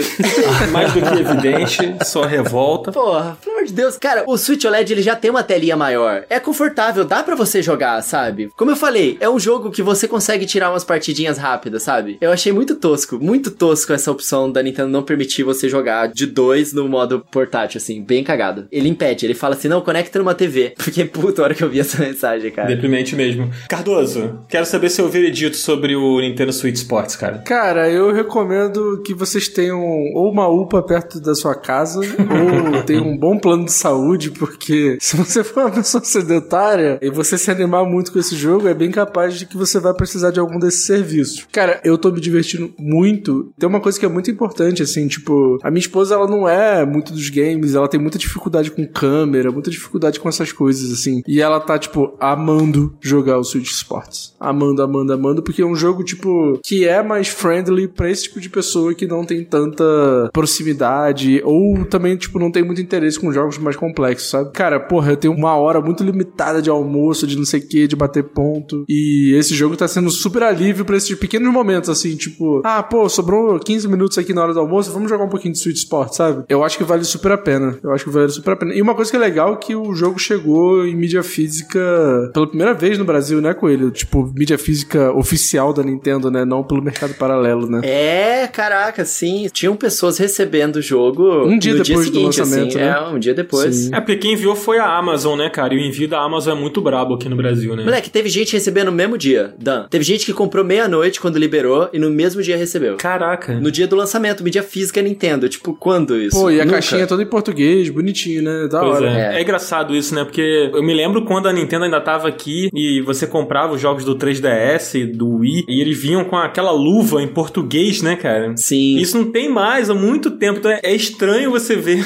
novamente, né? Mas mesmo assim chegava atrasado, não chegava day one. É, não chegava. Eu comprei o. Foi o Donkey Kong Country Returns, do Wii. Comprei ele na Americanas na época. Ele demorou pra caralho pra chegar. Eu demorei muito pra jogar ele na época. Não foi como é agora com o Sweet Spots. Podia ser uma coisa recorrente, né? A partir de agora, isso. Seria legal, mas eu não, não acho que vai ser, não. Eu tô achando que esse aí foi um ponto fora da Eu curva. também acredito que é. Foi, foi sim. Até porque a distribuição dele, a importação, tudo, é tudo feito pela Amazon. Não foi a Nintendo que fez nada. A Amazon foi atrás e importou tudo. Então, tipo assim, a não ser que eles queiram fechar uma outra parceria dessa com a Nintendo, eu não acho que é uma parada, tipo assim, que eles vão fazer pro próximo grande lançamento aí, entendeu? Eu não sei. Vai ser meio que na sorte. E você indica, Coelho? Você acha que vale a pena jogar o Sweet Spots? Cara, muitas pessoas no Brasil têm o Switch Lite e eu conheço muitas pessoas que compram jogos de movimento pro Switch Lite porque compraram um Joy-Con extra pra poder jogar o jogo e se divertem lá. Então, se tu tem um Switch Lite e tu faz esse tipo de coisa, passa longe, longíssimo do Switch Sports, porque você não vai conseguir jogar local com o pessoal. Não dá, mano. Sabe? É zoado. Você pode até jogar sozinho, mas quem que vai comprar o Sports pra jogar sozinho, cara? Bom, você pode jogar online, né? Mas a graça do jogo é jogar com as pessoas. Então, se você faz isso no Switch Lite, passa longe. Se você gosta de jogar multiplayer em outros lugares, e o Switch te atende, passa longe. Em todos os outros casos, eu recomendo. Eu acho um jogo muito divertido. Eu adorei o vôlei, foi o meu esporte favorito. Meu também. É, eu acho que as mecânicas do vôlei é super legal. Tipo, você faz a manchetinha com a mão pra receber a bola. É bem dinâmico, porque a posição do seu personagem tá trocando o tempo todo no campo. Então, é, uma hora você tem que estar prestando atenção em receber a bola, outra hora você tem que estar prestando atenção no cara que vai te jogar a bola pra cima pra tu dar uma cortadona, igual no badminton. Os movimentos são variados também por causa disso. Tem um pouco da questão do timing e também da direção que você manda na hora que você tá cortando. O vôlei é muito legal. A espadinha também, o fato de você ter o movimento um pra um na hora que você tá jogando ali é super legal. O golfe tá confirmado até agora, a gente não sabe se vem outro esporte. Eu acredito que a Nintendo vai continuar dando suporte ao jogo. Eu acho que o conteúdo dele é fraco de início. Tipo assim, eu gostaria que a Nintendo tivesse se desvencilhado um pouco do esports, que era um jogo gratuito, e como esse é pago, apesar de não ser full price, feito algo a mais e colocado nem que seja uma campanhazinha ou você conseguir andar ali pela Poco Square com o seu personagem, sabe? Feito uma coisa pra o single player ter progresso também, e não apenas o online, né? Porque esse progresso de você ganhar as coisas é só no online. Você jogando sozinho ali, for fun, tu não ganha. É limitado, né? É limitado. Eu gostaria que eles tivessem feito uma campanhazinha de leve. Ou tem outros jogos aí simples que fazem isso, sabe? Te dão um pathzinho pra você ir percorrendo e passando dos É, desafios. o, o Splatoon tem um pouco isso, né? Tipo, tem aquela praça lá que você consegue, tipo, percorrer a praça. É, isso ir nas sido legal. lojinhas e tal. Acho que seria É porque maneiro. aí você também. vê mais seu personagem também, né? Já que tem a personalização, não é só roupinha, né? Você também tem a, a raquete, é, pode ser diferente. A sua espada, você pode pegar um modelo diferente que você usa. É, no- uma espadinha de madeira, tu pode ter. É, exatamente. É, Então, outros tipos de espadinha. é. é tudo bem personalizável ali, né? Seria legal se desse pra você fazer isso, sabe? Ou que tivesse pelo menos um- alguns desafios single player ali pra você seguir e tal. E também, como o Cardoso falou, fica repetitivo um pouco os esportes depois de um tempo, porque tem poucos ainda, né? são seis. Eu acho que a Nintendo vai adicionar. Mas, de modo geral, é um jogo que você tem um replay infinito. Tu vai voltar e voltar e voltar, e toda vez que chegar gente em casa, esse com certeza vai se tornar um novo jogo principal junto com o Mario Kart pra vocês jogarem. Ainda acho conteúdo um pouco fraco, mas eu total recomendo. Muito legal mesmo. Justo. Cara, eu também recomendo. Passei bastante tempo jogando ele e a experiência do online, como eu falei, pra mim foi muito divertida. Cara, quem teve o Wii e jogou o Wii Sports e curtia o Wii Sports, eu acho que ele é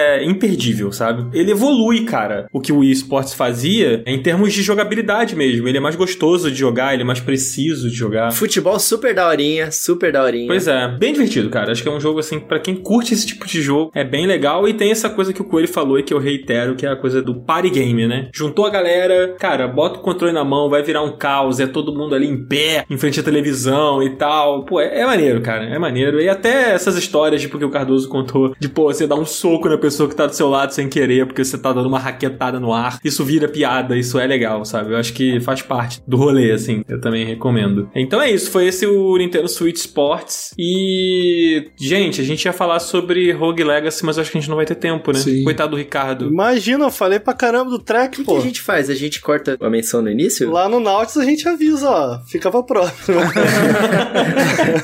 então já é, então. Não, a gente não vai colocar no título nem na thumb, mas assim, deixa no discurso, não tem problema não, a galera vai entender. A gente fala do Rogue Legacy em outra oportunidade. Pô, desculpa aí, galera, desculpa aí. Não, que isso, cara. A gente falou bastante do Track to Yomi, a gente falou bastante do Sweet Sport. São dois jogos que a gente se empolgou aqui conversando e foi muito legal, cara. Eu- Ah, putz, é, tá bom. Não, beleza. Não, tá bom. Coelho ficou triste, Coelho ficou Eu triste. achei os controles de movimento do futebol legal. Eu queria ter falado um pouquinho mais sobre futebol. Eu achei que, tipo, dá pra mirar bem o chute que você vai dar. Porque o chute não é com botão, pra quem não, não tá sabendo. O chute é você balança o Joy-Con pra chutar a bola. Mas você tá jogando com aquele strap do, do, do pé? O strap é pra um modo específico que é de pênalti. Ah, é super legal também. Ah, eu achei que fosse pra tudo. Não, você joga com a mão. Eu achei muito Rocket League, achei, achei isso engraçado. É, bem Rocket Leaguezinho mesmo. E aí você chuta a bola e a mira que você mirar o controle, você acerta o gol ou não. E com a perna também, quando você tá jogando modo de pênalti. É bem legal. Ah, é da hora. Tá bom, gente, falando pra caramba do Nintendo Switch Sport, muito bom. Olha, audiência, a gente fica aqui devendo Rogue Legacy 2, mas a gente vai trazer o Rogue Legacy 2 aqui em algum momento pra falar sobre ele. Ricardo vai voltar aqui pra falar sobre Rogue Legacy, hein, Ricardo? Ou só me chamar. É bom porque são seis boss, basicamente. Quando o Dan falou pra eu vir pra cá, eu falei, beleza, agora tem a desculpa perfeita pra jogar mais ele essa semana. e aí eu matei três. É bom que quando eu voltar eu posso ter matado os seis já. É isso, então, a gente vai falar em outro programa, mas vamos fazer a nossa up indica aqui, antes da gente se despedir. Eu vou começar com o Ricardo. Ricardo, vamos fazer aqui uma indicação, você indica o que você quiser, cara. Pode ser livro, série, programa, reality show, jogo, o que você quiser indicar, seu espaço. Fechado. Eu vou indicar quem não assistiu ainda, corre pra assistir porque tá imperdível a nova temporada de Better Call Saul. Ah! Ninguém tá falando na internet. Por que, que ninguém tá falando? Tá incrível. Eu amo esse seriado, cara. Vai ver. Já saiu, tá no quarto episódio ou terceiro, sei lá. Muito bom. Cara, eu sou apaixonado por Breaking Bad e eu nunca assisti Better Call Saul. Pô, cara. Gente, eu tenho que falar uma coisa antes de vocês continuarem pra eu não tomar um spoiler. Ah. Eu nunca vi a última temporada de Breaking Bad por escolha. que porra de escolha é essa?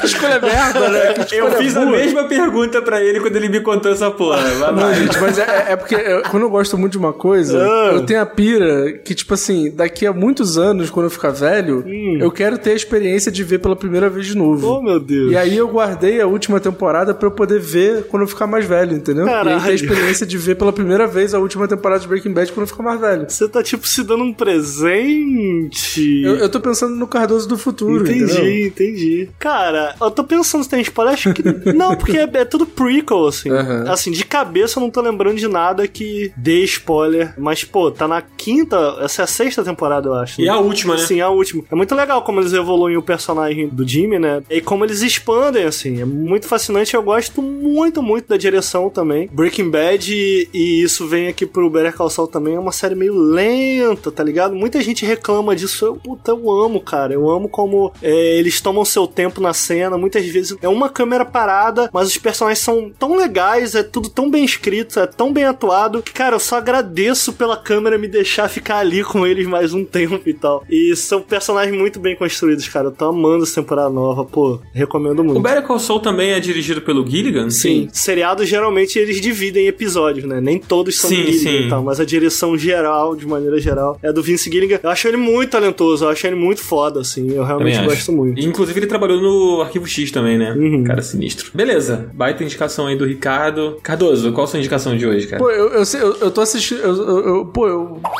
Tipo, caralho? eu, fiquei, eu fiquei até nervoso, velho. Bugou sinistro. Porra. Cara, eu comecei a assistir uma série chamada Our Flag Means Death, que em português tá como Nossa Bandeira é a Morte. É uma série de pirata que o diretor é o Taika Waititi, que é aquele diretor do, do Thor Ragnarok. Pô, esse cara é do bom. Thor Ragnarok, do Jojo Rabbit. E aí ele fez uma série, tipo, logo no começo da carreira dele, que chama What We Do in the Shadows, que é uma série fantástica. É um mockumentary, né? Tipo, um documentário falso sobre vampiros. E aí ele é um dos vampiros lá. Ah, eu já vi essa porra. Cara, é genial essa série, é inacreditável. É genial mesmo. Tem o filme e tem a série, né? E aí, cara, essa série dos piratas, ele tem a mesma pegada dessa série do What We Do in the Shadows. E aí a missão um pouco do Taika nessa série é meio que desconstruir a visão do pirata hétero top, tá ligado? Do pirata mauzão e tal, não sei o quê. Então, todos os piratas dessa série, todos os personagens que compõem esse navio são os piores piores piratas da história da humanidade, tá ligado? Eles fazem tudo errado. E o Taika, ele é o próprio Barba Negra, né? Que é um pirata super famoso e tal. Só que aí, quando você vai vendo a série, você vai vendo que ele é um personagem completamente fudido da cabeça e tal. Então é uma série meio maluca e meio inesperada e que é muito divertida, cara. Tá disponível na HBO Max. Já tem a primeira temporada completa lá. Bom demais. Eu já tava curioso, já, já vi a galera comentando, você tá comentando muito, e o visual dele tá demais na série, né, cara? Tá Pô, o maluco é muito bonito, não tem como, não. brabo. E você, Coelho, qual a sua indicação hoje, cara? Cara, minha indicação é que deem um pouco mais atenção pro futebolzinho do Switch Sports. Essa é a minha indicação. Olha o Coelho hackeando o Up Indica, Hackei, cara. hackei.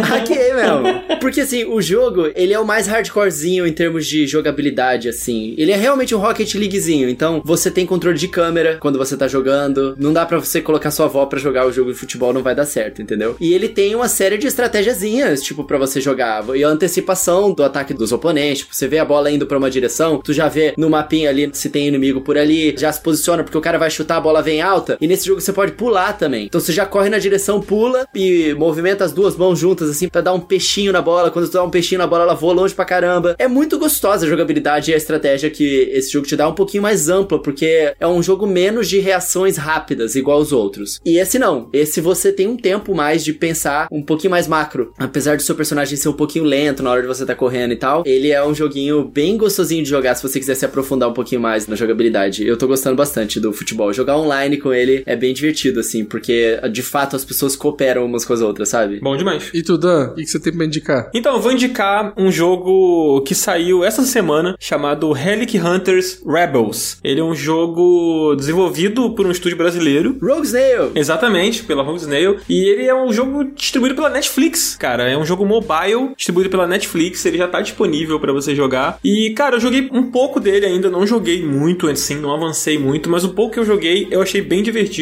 E eu tô numa vibe meio de jogar jogos no celular, né? Inclusive, na última vez que a gente gravou aqui, eu indiquei a versão do Dandara, né? Mobile. E hoje tô indicando o Relic Hunters Rebels. Ele é um jogo que, cara, os comandos dele funcionam muito bem pelo celular. Em uma das lives que a gente fez ao longo da semana passada, o Cardoso comentou isso sobre essa coisa de jogos no celular que às vezes os comandos não são tão responsivos, não funciona tão bem ali e tal, e que dá, às vezes dá aquela impressão de que, pô, tá ali no celular, mas não era pra tá, sabe? E esse jogo não, ele funciona muito bem no celular, é, o touch dele é muito legal e ele é muito gostosinho de jogar, cara. Você vai jogando, você vai montando as suas armas, vai progredindo e eu tô achando bem divertido, assim. É, eu pretendo jogar mais e trazer ele até aqui em outro momento quando eu tiver jogado mais dele, mas a princípio gostei bastante. E se você é assinante do Netflix, né, você tem direito ao jogo. Eu não sei como funciona se você não é. Eu acho que só funciona pra assinante mesmo. Ele só faz parte de quem é assinante, então, né? Como se fosse dentro do plano, né? Do Netflix. Uhum. Eu baixei aqui no iPhone, né? Que é o meu celular. Aí você loga no Netflix você automaticamente já tem acesso ao jogo. E, cara, recomendo bastante. Muito bonito. A dublagem tá muito legal. Os textos muito legais, bem afiados. Os personagens são carismáticos. E é um joguinho, é um RPGzinho ali com uma visão isométrica, né? Um shooterzinho isométrico. Muito legal, cara. Recomendo bastante pra quem assina o Netflix, porque você vai jogar de graça, né? Então, assim, de graça não, né? Você já paga pra, pra poder ter Ô, acesso. Dan, eu vou te falar então uma parada que você vai ficar feliz. Eles têm um outro jogo, cara, que inclusive um amigo meu tá trabalhando nesse jogo. Beijo, Caio, seu lindo. Que é o Relic Hunters Legends. Foi apresentado na PAX até bem recentemente. E ele é o Relic Hunters que você tá jogando aí, que você conhece, só que ele é um 4-player co-op, tipo Diablozinho. Ah, o que vai sair pra consoles, né? É, muito lindo. O jogo tá lindíssimo. Só que ele é mais 3D, ele não é pixel art igual o Relic Hunters que você tá Aham. jogando. E o jogo tá, tipo, fluidaço, assim. Parece que tá muito legal. Muito legal mesmo. E ele já saiu, né? Pro Switch e PC, né? Eu não O lembro. Legend, até onde eu sei, não saiu ainda. Pra nada. O do Switch é o Zero Remix. Ah, o do tá. Switch é o Zero Ah, Remix. é outro. Saiu em Ok. 2020, já tem dois anos já, é verdade. Bom, esses aí eu não joguei, gente. Eu só joguei o do celular que eu tô indicando, mas fiquei curioso pra jogar. O do celular é o Rebels, não é isso? Isso, isso. Cara, eu joguei uma boa horinha, assim, do Rebels, assim, deitado na rede, mano. Incrível. Fica aí a indicação, gente. Quem tem assinatura da Netflix ativa aí, você provavelmente já vai ter acesso. Não precisa ser um plano específico mais alto, você não vai pagar mais pra isso. O meu plano que eu tenho da Netflix não é o plano mais caro lá e tal, é o plano básico, eu acho. E ele já dá direito ao jogo. Então fica aí, essa é a minha indicação da semana. Cara, a gente vai agora sim chegando à nossa reta final aqui. Quero agradecer muito a presença do Ricardo e pedir desculpa, Ricardo, que não deu tempo de a gente falar do Rogue Imagina, Legacy amigo. 2 hoje, mas vai ficar pra uma próxima oportunidade. Cara, deixa suas redes, deixa seu trampo e, pô, nem preciso falar que volte sempre, que eu sei que você vai voltar, até se eu não convidar, às vezes a gente abre a porta aqui do Up e tá o Ricardo aqui já esperando a gente. Obrigadão, cara. Amigo, ó, antes de mais nada foi engraçado, porque eu nem sabia que a gente ia falar do Track Xiaomi. Eu acho que eu nunca gravei esse programa aqui, nesse formato específico com vocês, né? Eu acho que todos que eu gravei foi de um jogo só. Eu imaginei que vocês iam fazer um programa do Rogue Legacy e tal. E foi engraçado, porque eu não sabia que ia ter o Track Xiaomi, mas foi ótimo, porque, tipo, foi o último que eu zerei, foi justamente o Track Xiaomi. Então casou bem, foi ótimo. É, acabou que deu bom. É. Bom, eu vou convidar quem tá ouvindo aí, quer conhecer meu trabalho. Eu trabalho lá no Nautilus, é um canal no YouTube, coloca aí Nautilus. A gente tem análises, ensaios e previews, basicamente.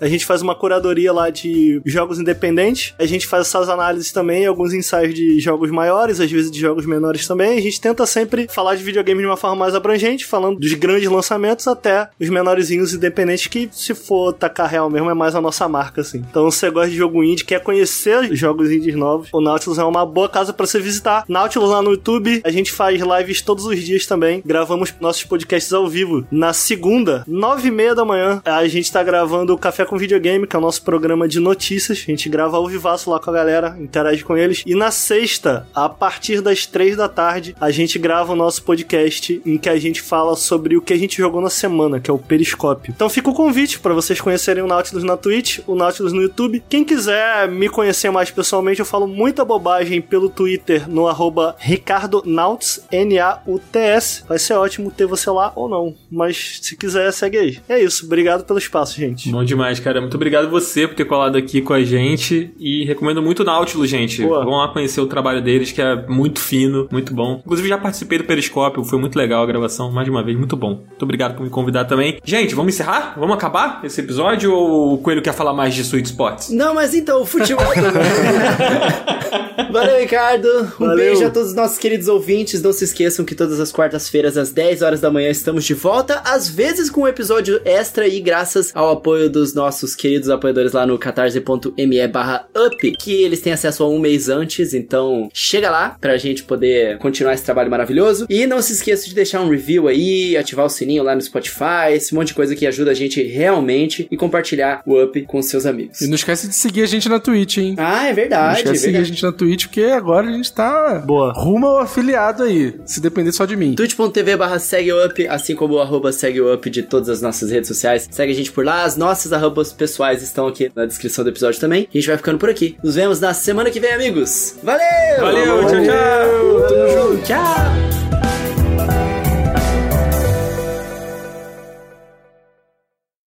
Aí, Zabuzeta, aproveitando, cara, parabenzaço. O último episódio da E3 ficou, porra, topíssimo. Adorei que você colocou os takezinhos lá dos caras lá das memórias da E3. Ficou muito, muito, muito bom, cara. Arrepiei. Cara, aqui. tem muita gente comentando que tá dando quentinho no coração, que é um episódio nostálgico e acho que tem muito a ver com o teu trabalho, mano. Então, parabéns. Isso é Porra. foda. Eu tenho certeza que o Zabuzeta vai cortar essa parte aqui toda, tá ligado? Tipo, ele não vai nem ouvir.